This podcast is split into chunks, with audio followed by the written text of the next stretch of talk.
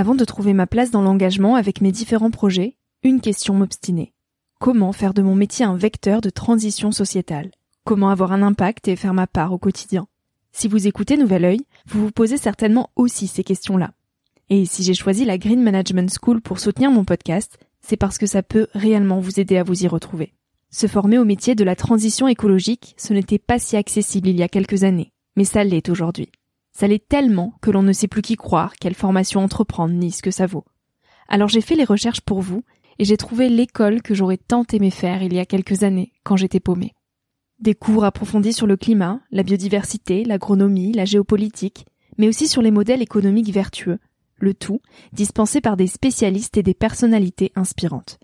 Créer un autre lendemain que celui qui s'annonce, c'est leur mantra, et derrière cette idée, la mission de Green Management School est de former de nouveaux managers capables de transformer les entreprises et les organisations de l'intérieur. Toutes les informations sont en description. Merci à Green Management School de croire en nouvel œil en soutenant cette saison de podcast. Tout de suite, place à un nouvel épisode. Cet épisode est un extrait du podcast publié lundi dernier. Il est à écouter et à réécouter quand la motivation ou le sourire te manqueront. Ce mini-épisode pourra remplacer Instagram pendant ta pause de 10 minutes, se retrouver dans tes oreilles avant de t'endormir ou à ton réveil pour commencer ta journée dans la joie.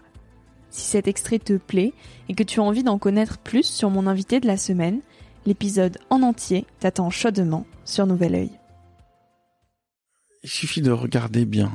Euh, dans Mémoire d'une fourmi, ce que je dis, c'est c'était à refaire, je referais exactement la même chose et je ferais les mêmes choix, à ce petit détail près que je regarderais mieux. Euh, c'est un peu comme quand vous êtes dans un train. Vous pouvez très bien faire un trajet euh, dans le train sans jamais regarder par la fenêtre. Et, eh ben, et du coup, vous ratez euh, le spectacle de, des églises, des vaches, des champs, de la neige, euh, et vous avez fait le même trajet. Et eh ben là, j'ai l'impression que j'ai pas suffisamment regardé par la vitre le décor autour donc euh, le conseil que j'ai à donner, c'est si vous voulez faire un, film de votre vie, soyez plus observateur, soyez plus attentif et écoutez plus. Et, je me dis tout le temps, je devrais écouter plus, je devrais regarder plus et je devrais être plus attentif. Euh, j'en suis convaincu, mais j'ai, je pense que j'ai encore beaucoup de progrès à faire. Euh, D'abord, je trouve que le monde est de mieux en mieux. Euh, ce qui est vraiment la phrase que personne n'a envie d'entendre. Tout le monde considère la pollution, le climatique, le, changement climatique. Euh, je, je, crois quand même qu'on vit beaucoup mieux qu'avant. Euh, le seul fait, vous êtes là à faire des blogs, c'est nouveau ça. C'est-à-dire que tout le monde peut arriver à être journaliste et fabriquer son propre média. J'aurais rêvé d'avoir ça dans ma jeunesse. Ça existe maintenant, ça n'existait pas avant. De même, euh, euh, par exemple, les réseaux sociaux permettent de gérer sa propre communication.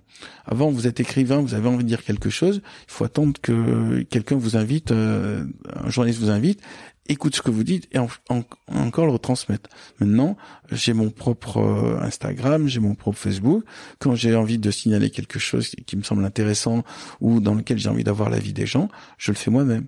Donc on, on, maîtrise la communication, elle est plus libre, il y a plus d'infos, jamais il y a eu autant de connaissances accessibles euh, n'importe quel enfant de 15 ans peut avoir plus d'informations que Léonard de Vinci, tout simplement parce que il y a des outils de recherche, il y a Wikipédia qui permet de s'intéresser aussi bien à la biologie qu'à l'astronomie, qu'à l'histoire, qu'à l'art, et euh, on a des, des outils extraordinaires. C'est une c'est une grande jouissance d'avoir accès à autant de connaissances aussi facilement.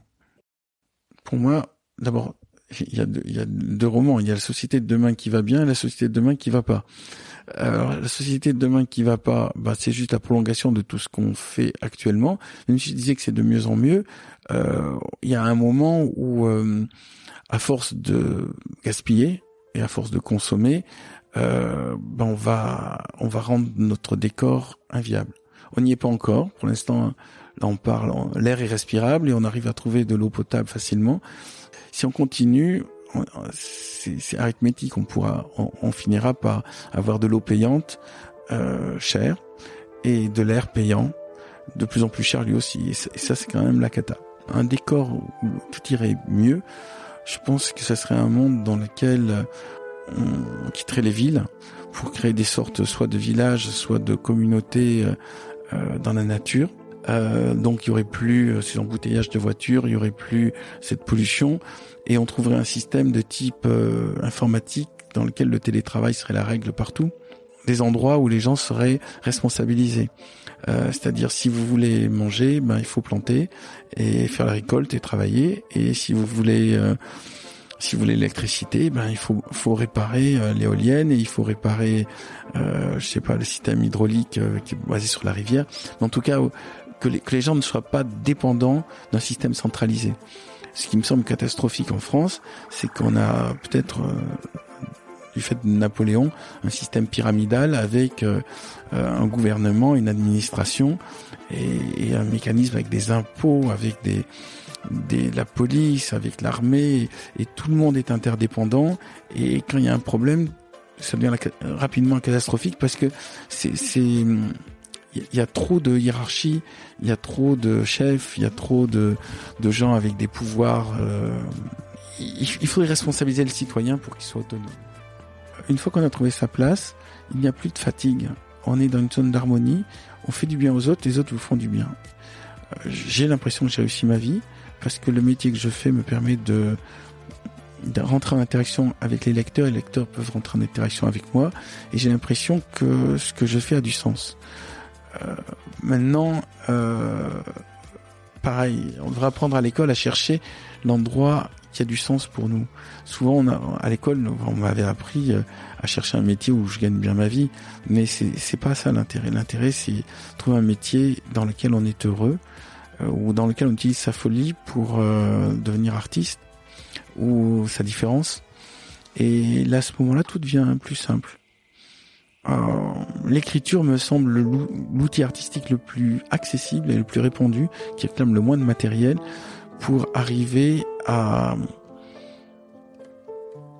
comment dire à gagner sa vie, mais aussi à, à s'exprimer dans le sens de faire sortir la pression qu'on a à l'intérieur.